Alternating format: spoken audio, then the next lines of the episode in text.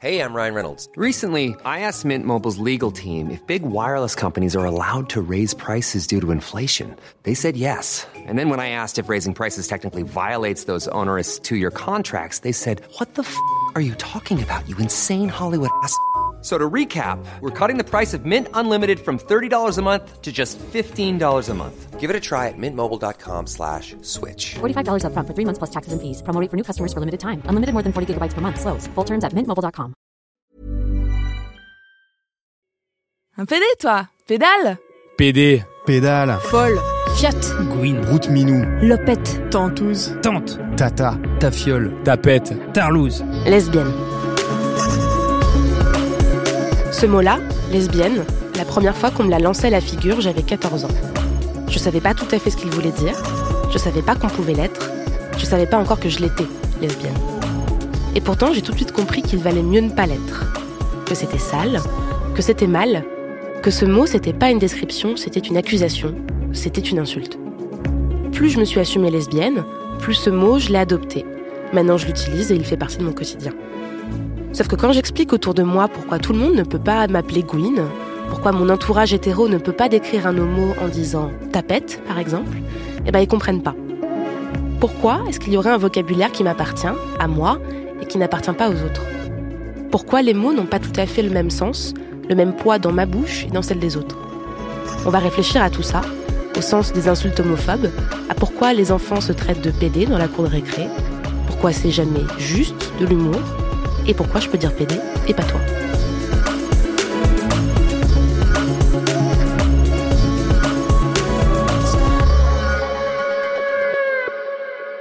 On va surtout parler d'insultes gayphobes et lesbophobes dans cet épisode, et on va en parler avec Sébastien Chauvin. Il est sociologue au Centre d'études genre de l'Université de Lausanne, en Suisse, et lui aussi, comme moi, il se souvient de sa première insulte.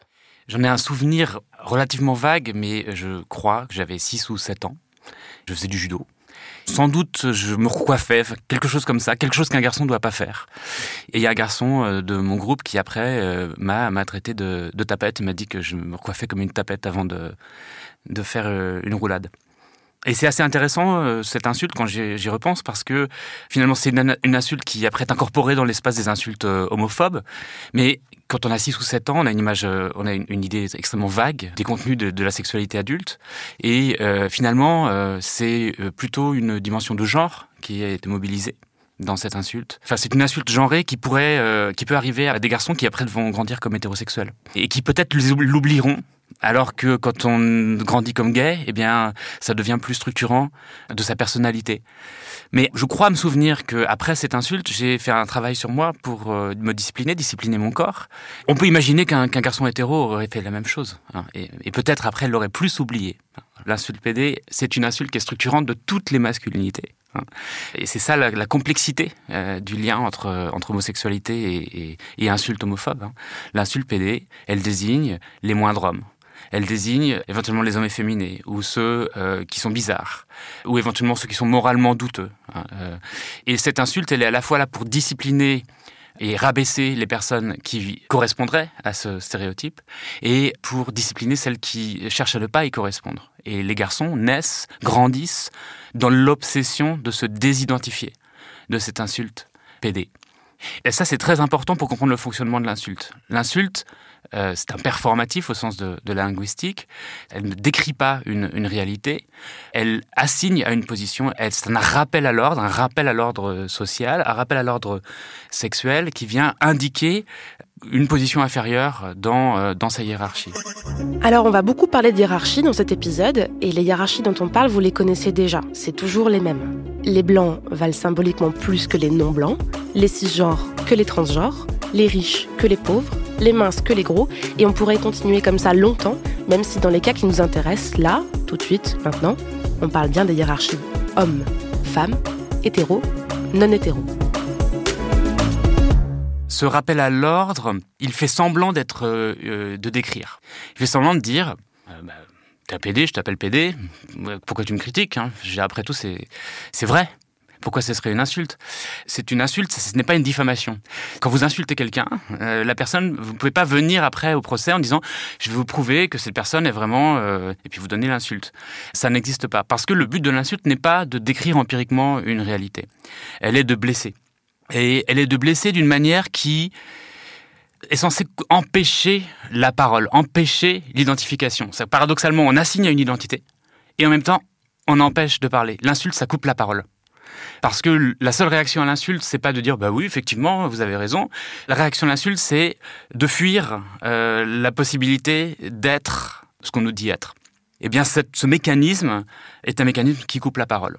En tout cas, qui prétend couper la parole. Qui coupe la parole et qui permet de renforcer le groupe des dominants. Ici, les hétéros et surtout les hommes. L'insulte homophobe, elle permet avant tout de dire qui est un homme, un vrai. Voilà exactement une grande partie euh, des insultes, notamment chez les jeunes homophobes, sont en fait euh, des insultes qui vont venir censurer une expression atypique de genre avant même la question de la sexualité. Les enfants, ils n'ont pas eu de sexualité. Donc la question de la sexualité future, elle reste extrêmement évasive.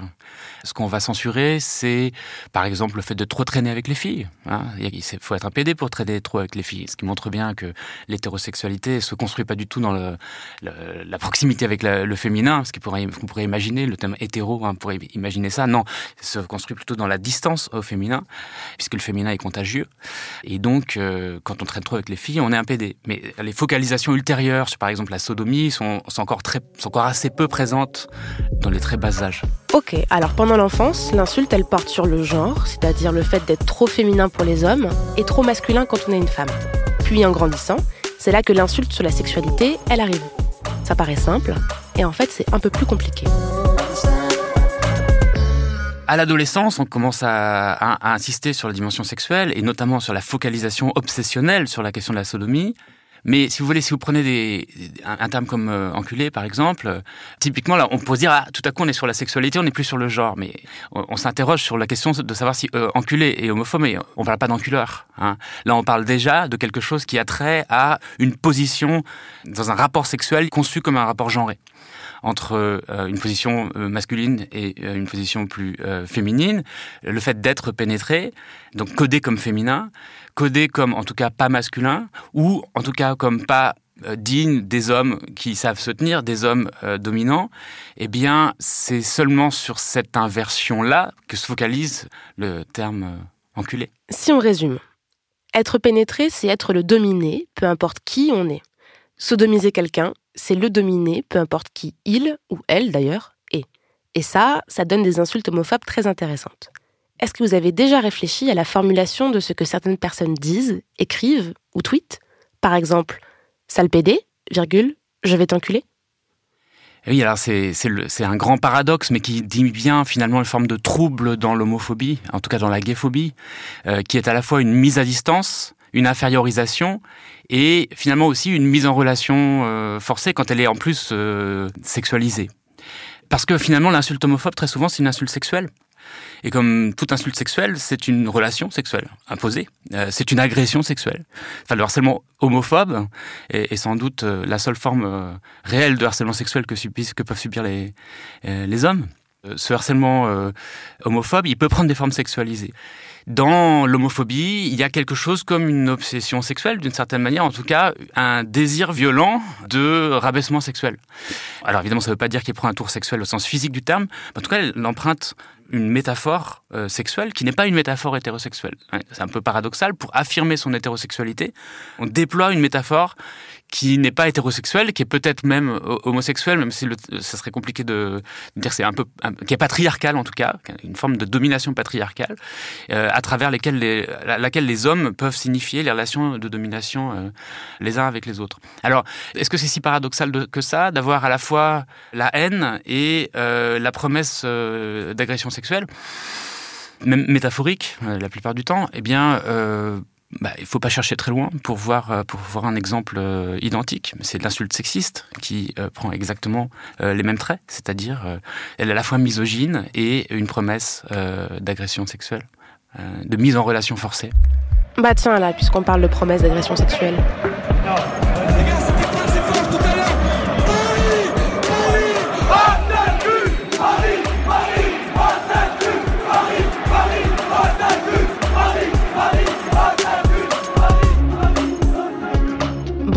Compris l'idée, hein. ça marche avec n'importe quelle ville, n'importe quel sport. C'est chiant généralement quand ça fait scandale, les justifications elles sont du style c'est d'un autre temps, c'est du folklore, c'est la tradition, et ça n'a rien à voir avec l'homophobie. C'est clair qu'une insulte peut, avec le temps, perdre euh, ses significations originales, originelles. Elle peut même perdre ses significations euh, sexuelles. Euh, le terme enfoiré, par exemple, a, eu une histoire. Alors, c'était lié aux excréments, mais c'était aussi lié quand même à la souillure et, fortement euh, sexualisé. Ça l'est moins aujourd'hui. C'est vrai quand on pense à, quand on dit enfoiré, on n'est pas immédiatement dans la sexualisation. Quand on dit enculé, quand même, je pense que ce serait hypocrite, même de la part des gens qui veulent le, défendre, de dire que ça n'a pas de connotation sexuelle. Donc ça s'insère dans une vision du monde, euh, un ensemble d'oppositions qui place euh, les receveurs de cette insulte du côté de l'être pénétré. hein. Alors, euh, d'une certaine manière, on, l'associe à une insulte homophobe, mais c'est d'abord une insulte sexiste, hein, parce que même si a priori, elle ne désigne pas les femmes qui euh, se font sodomiser, elle ne désigne pas euh, les hommes qui sont sodomisés par des femmes. Effectivement, derrière, il y a une référence à quelque chose comme une inversion de la masculinité, une moindre masculinité associée à euh, le fait d'être un homme qui se fait prendre par d'autres hommes, enfin d'être finalement une pute à homme, enfin pour prendre un, vocabulaire justement de cette économie sexiste.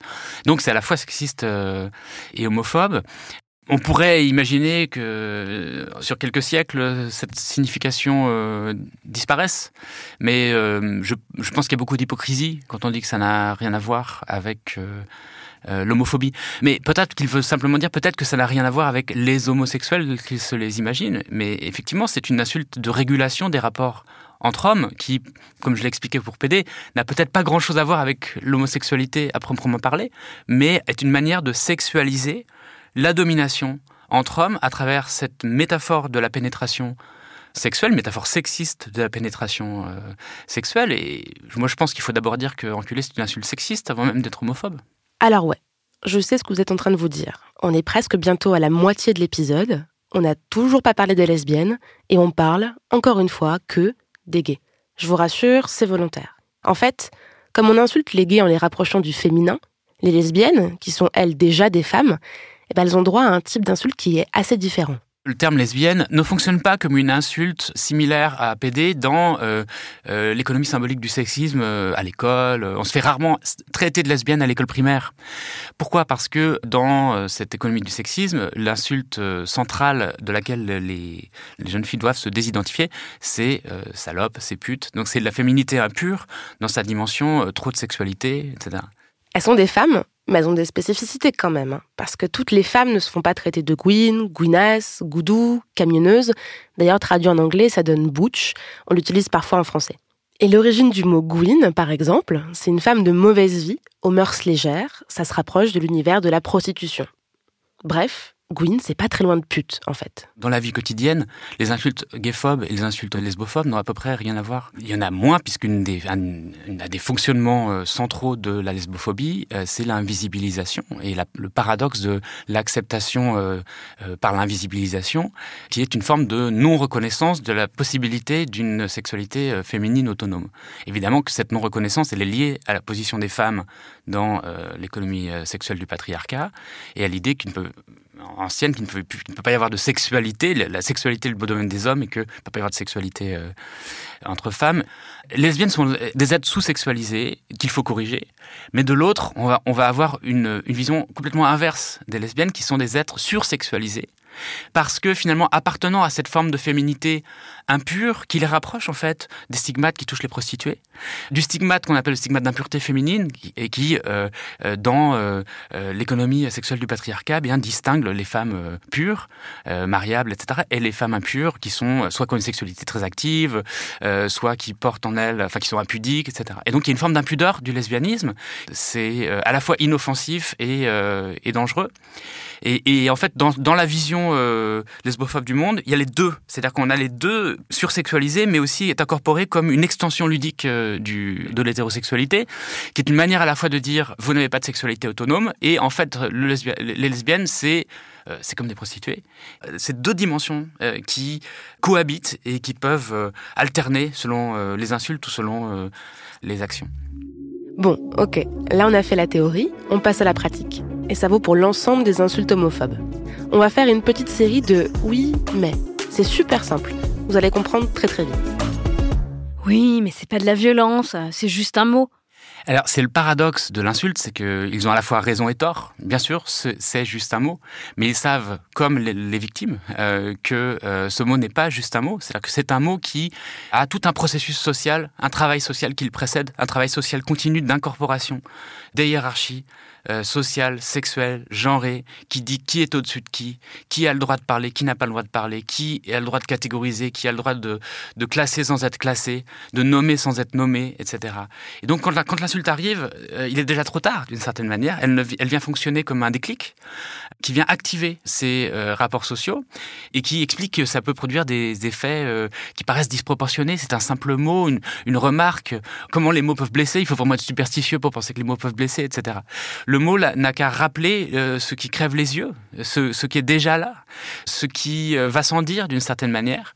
Et euh, c'est ce qui explique d'ailleurs que l'insulte est anticipée on passe beaucoup de temps, notamment quand on se construit comme, gay ou lesbienne ou, toute autre catégorie stigmatisée, eh bien on travaille à essayer d'éviter l'insulte.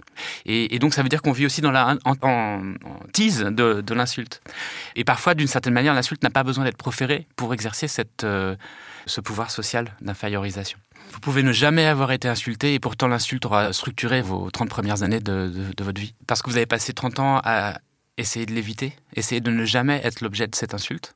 Ouais, mais tu comprends, pour moi, quand je le dis, je pense pas à mal. C'est pas une insulte. Le pouvoir blessant, le pouvoir infériorisant de, l'insulte, il ne dépend pas nécessairement de l'intention du locuteur. Ce sont des processus qui nous dépassent à bien des égards aussi, ne dépend pas euh, des effets euh, concrets sur euh, le récepteur. Euh, sinon, il suffirait de demander euh, est-ce que je peux t'insulter? Oui, très bien, il n'y a aucun problème, ça, ne me fait rien, etc. Et on dit bah, j'ai rien fait d'homophobe puisque j'ai demandé. On voit que si on se focalise uniquement soit sur les intentions du récepteur, soit les intentions de, l'émetteur, eh bien on, manque la dimension oppressive de, cette circulation de, stéréotypes qui peut se produire sans, sans même qu'on s'en rende compte. Ouais, mais tu comprends, c'est pour rire, c'est juste de l'humour. L'argument de l'humour est important. Bon, d'abord, on a mille fois remarqué que c'est souvent, c'est justement à travers l'humour que se, que se propagent euh, ces stéréotypes homophobes ou, racistes, euh, à tel point qu'on peut. J'ai des articles de collègues qui disent voilà, le racisme comme humour, euh, l'homophobie comme humour, c'est finalement un des vecteurs principaux. Mais il y a une, question, il y a un aspect assez puissant de l'humour, c'est que puisque c'est pas sérieux, quand on dit, quand on fait de l'humour, on est d'accord que on n'y croit pas à cette hiérarchie entre hétéro, homo, euh, ou euh, au pouvoir de ces insultes. mais on les cite comme étant existantes. D'une certaine manière, euh, c'est indiscutable qu'elles sont existantes. On les rend indiscutables parce que finalement, comme stéréotypes, comme hiérarchie, elles sont là. Et on les cite on les renforce et on les renforce d'une manière, on, on les met pas au centre de la discussion puisque de toute façon c'est de l'humour. Mais évidemment, l'humour, euh, disait Freud, est toujours à la limite du sérieux, et donc on ne peut pas faire de l'humour sur euh, des hiérarchies inexistantes. Hein. Et, donc c'est toujours un commentaire sur la hiérarchie, mais qui n'est pas là pour euh, discuter ou remettre en cause la hiérarchie. Oui, mais tu comprends, je vois pas pourquoi ce serait un problème que je le traite de PD, parce que je le sais très bien qu'il ne l'est pas PD. D'abord, je l'ai dit, cette insulte est une insulte qui touche pas seulement les personnes gays, mais aussi, euh, mais aussi beaucoup d'hétéros. Donc on peut même pas dire que le récipient, que le, récipiendaire de cette, euh, de cette insulte euh, n'a pas été touché, puisque d'une certaine manière il a été touché. Le but de l'insulte PD est d'empêcher les hommes de dévier et de les, les, maintenir dans la norme. Donc à bien des égards, juste pour prendre l'argument exactement qui a été utilisé par, par votre cas hypothétique, bah c'est faux. C'est faux.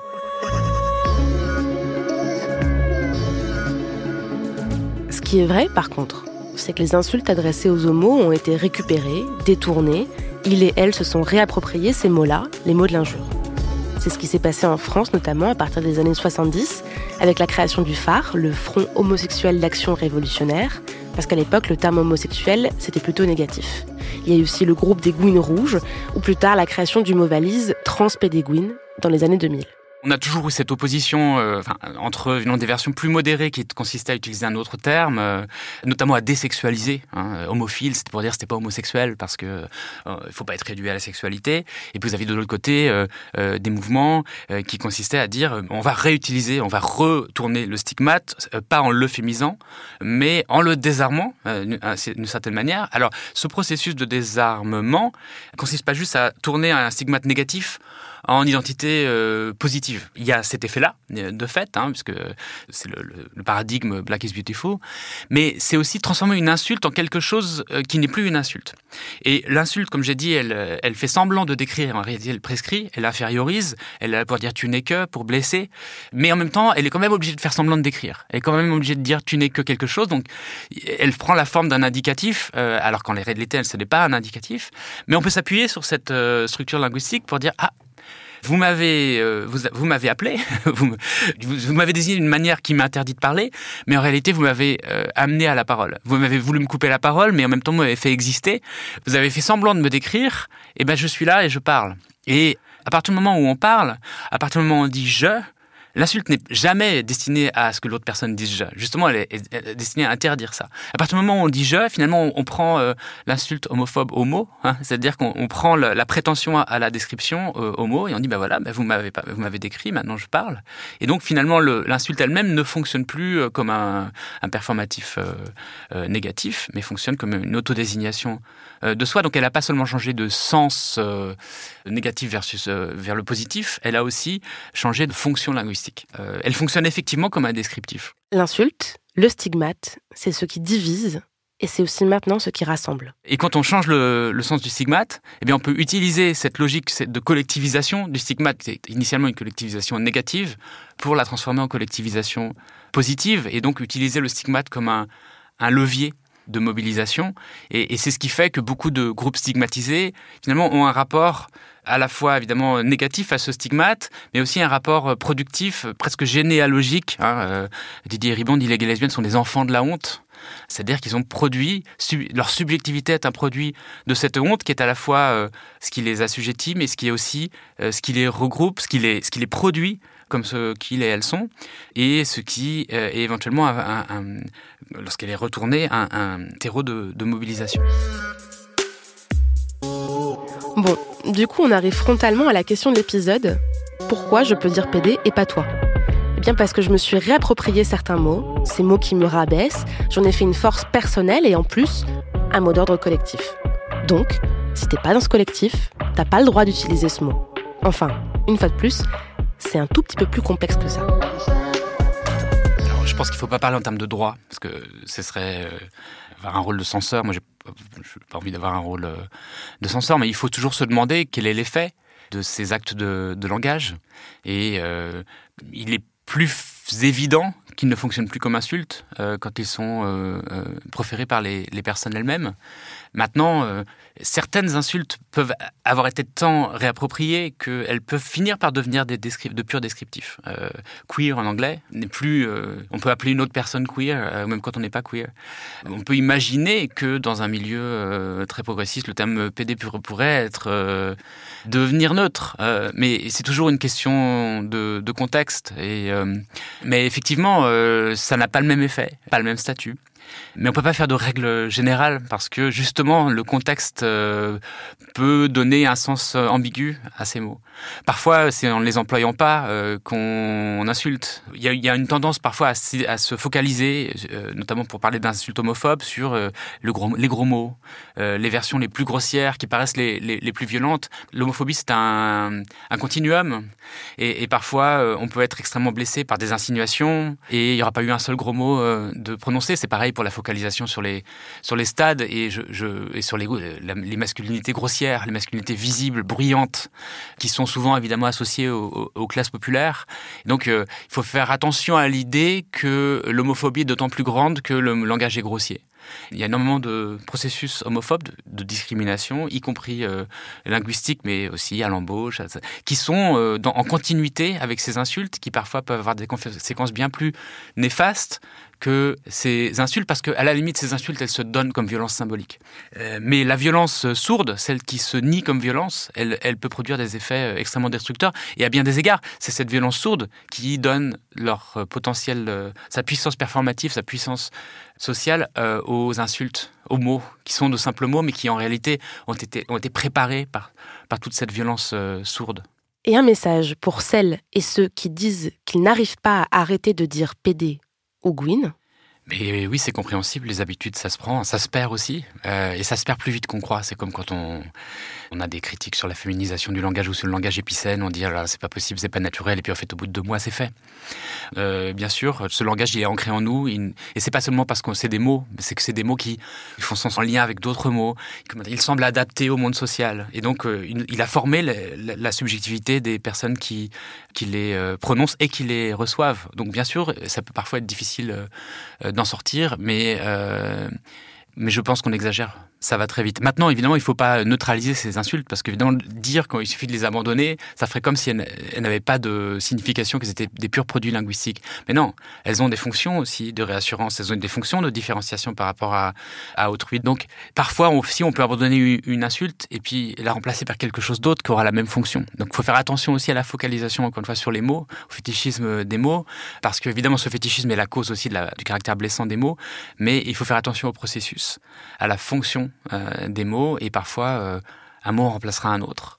De toute façon, dans une société stratifiée avec des inégalités, avec des inégalités de dignité, avec des inégalités de visibilité, de normalité, de qui a le droit de parler, qui doit être parlé, eh bien, si vous interdisez une insulte, d'une certaine manière, le monde social est encore là. Et, euh, donc, on pourra toujours vous, enfin, vous traiter de politiquement correct parce que finalement, l'évidence de ces hiérarchies sera toujours là. Alors, bien sûr, l'insulte ne fait pas que dire la violence, elle est une violence, elle fait partie, elle active, elle est, elle est euh, un décret d'application de ces lois symboliques euh, et, sociales, mais elle n'est qu'un décret, elle ne peut pas fonctionner sans, sans ces lois, et ce n'est pas juste en abolissant les mots ou en interdisant les mots de la violence qu'on interdira la violence. La violence de l'homophobie, elle est dans les mots, elle est aussi ailleurs, dans toutes les petites niches de l'hétéronormativité du quotidien. Et c'est de tout cela dont on parlera dans les prochains épisodes de Camille, que vous pourrez retrouver sur toutes les applications de podcast et sur binge.audio. Solène Moulin est à la réalisation de cet épisode, Diane Jean à la production. Ah oui, il existe des insultes qui n'oppressent ni les femmes, ni les homos. Par exemple, mange-merde, bouffon, crevure, fumier, face de rat, balai à chiottes et le classique, raclure de bidet. Bref, soyez inventifs et inventives.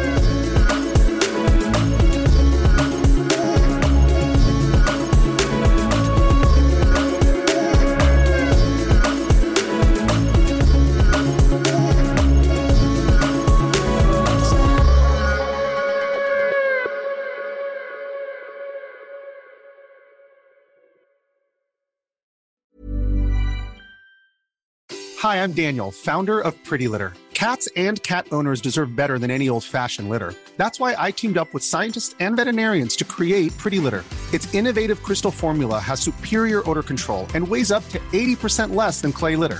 Pretty Litter even monitors health by changing colors to help detect early signs of potential illness. It's the world's smartest kitty litter. Go to prettylitter.com and use code ACAST for 20% off your first order and a free cat toy. Terms and conditions apply. See site for details.